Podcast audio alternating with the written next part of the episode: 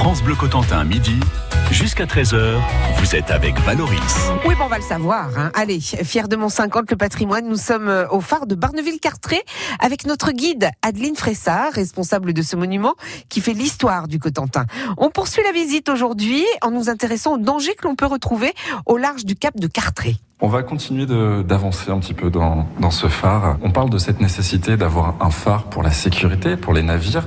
Quels sont un petit peu les principaux dangers qu'on peut retrouver sur le cap? Alors nous, il y en a plusieurs, hein, parce que justement, ce passage de la déroute là est très important. On a les îles en face, on a des courants qui se créent, on a des courants très importants qui peuvent atteindre les 14 km heure, sachant qu'on a le rat Blanchard qui est à quelques kilomètres d'ici, qui est un des plus forts courants du monde. Après, on a les îles, hein, euh, l'archipel des Écréaux, les écueils, donc des rochers qui sortent de l'eau même à marée haute. Et puis aussi, hein, ce qui était euh, important à l'époque aussi, qui était impressionnant, c'est les zones de marnage. Ici, on a des zones de marnage qui peuvent atteindre les 14, 14 euh, mètres en fait.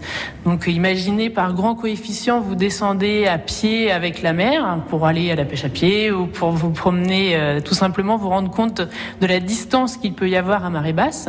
Eh bien, par grand coefficient, la mer peut descendre sur plusieurs kilomètres et quand elle va s'arrêter à l'horaire de la marée basse, vous pourriez vous dire que si la mer était haute, vous auriez l'équivalent de 14 mètres d'eau au-dessus de la tête, ou l'équivalent d'un immeuble de 4 étages, si vous préférez. Donc tout ça, euh, c'est vrai que c'est important de, de le préciser. Est-ce qu'il y a des, des, naufrages qui ont vraiment marqué l'histoire de ce cap, ou c'est un peu plus en remontant justement euh, vers le, vers le rat blanchard? Oui, alors il n'y a pas eu vraiment d'études de fait, euh, à ma connaissance, autour de, enfin, sur la côte des îles, Barneville-Carteret, Port-Bail. Euh, on a eu quelques histoires de naufrages, hein, euh, mais euh, c'est vrai que ça va plutôt être vers la Hague, là où on a beaucoup plus de falaises. On a eu, une étude qui a été faite dessus, hein, qui répertorie toutes les épaves que vous avez. Mais c'est vrai qu'il n'y a pas eu d'étude de fait non plus sur sur ce côté-là, Barneville-Carteret. Donc c'est vrai que ça pourrait être intéressant d'en savoir plus sur ces histoires de, de, naufrages qui sont face à nous. Quelles étaient un petit peu ces, ces marchandises que l'on retrouvait, ces échanges qu'il y avait peut-être avec euh, la Terre ici, le continent et les îles anglo, anglo-normandes? Alors, de, de, ce que j'ai appris, moi, c'était surtout, alors, les îles nous échangeaient comme Jersey, par exemple, du lin, des voiles, ce genre de choses. Nous, on, leur apportait beaucoup de, du bétail, du foin, euh, du beurre salé, hein, puisqu'il y avait des salines sur les plages de Port-Bail et Berneville. Et puis, on avait aussi de la poterie, la poterie de Saint-Jacques-de-Niou, qui, qui, était très reconnue à cette époque-là. Donc voilà, c'était des, des échanges assez euh, importants avec les îles. Et les marchands pouvaient venir aussi de bien, de bien au-delà? Oui, alors pareil, il y a eu du commerce donc avec les îles, avec la Bretagne. On a même entendu jusqu'en Vendée, hein, euh, des échanges jusqu'à la Vendée. Donc c'est vrai que l'aide des phares permettait euh, aux navigateurs d'aller beaucoup plus loin. Hein. Un phare, ça fonctionne comment? La lumière, elle s'allume comment? Eh bien, vous ne bougez pas, vous prenez de quoi noter. Rendez-vous d'ici trois minutes avec Adeline et Johan. France Bleu, Cotentin.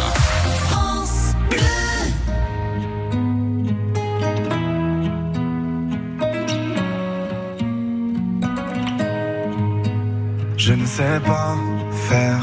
J'ai beau mentir, tout me ramène à toi. Je ne sais pas faire quand t'es pas là. Je ne sais pas faire. J'ai beau sourire quand on parle de toi. Je ne sais pas faire quand t'es pas là. Je n'ai plus rien à perdre, rien à gagner. Je n'ai plus de peine, plus rien à pleurer. Rien c'est déjà trop tout me semble faux. Quand t'es pas là, ça ne compte pas. Quand t'es pas là.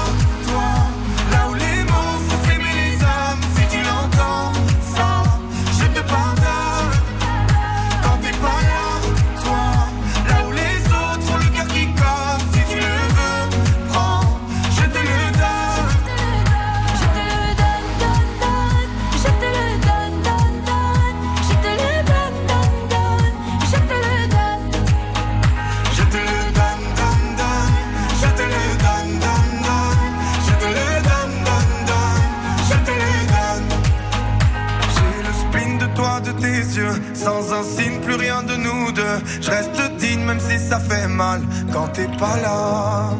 Je sens ta main posée sur la mienne et le son de ta voix qui traîne. Je n'ai plus le goût de rien quand t'es pas là.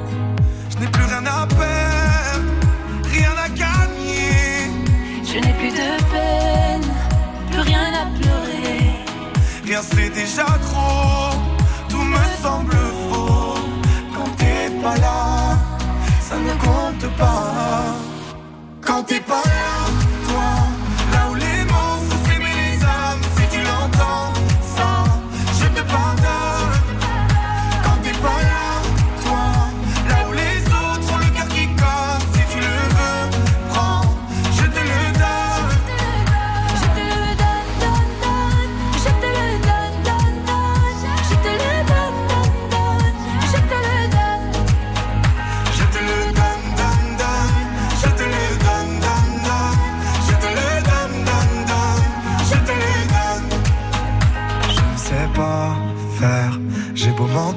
ramène à toi. Je ne sais pas faire quand t'es pas là.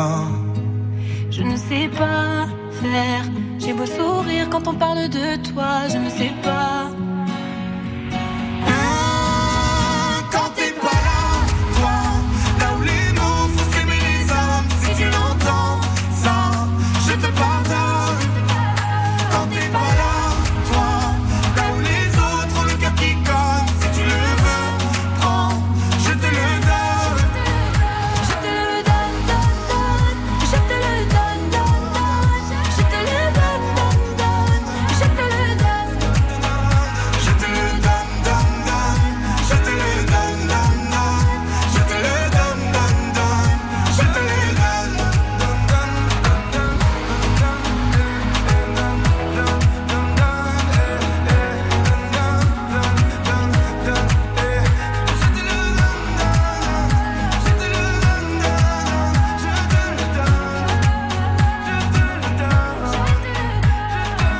Vitaï Slimane, je te donne. France Bleu Cotentin, midi jusqu'à 13h.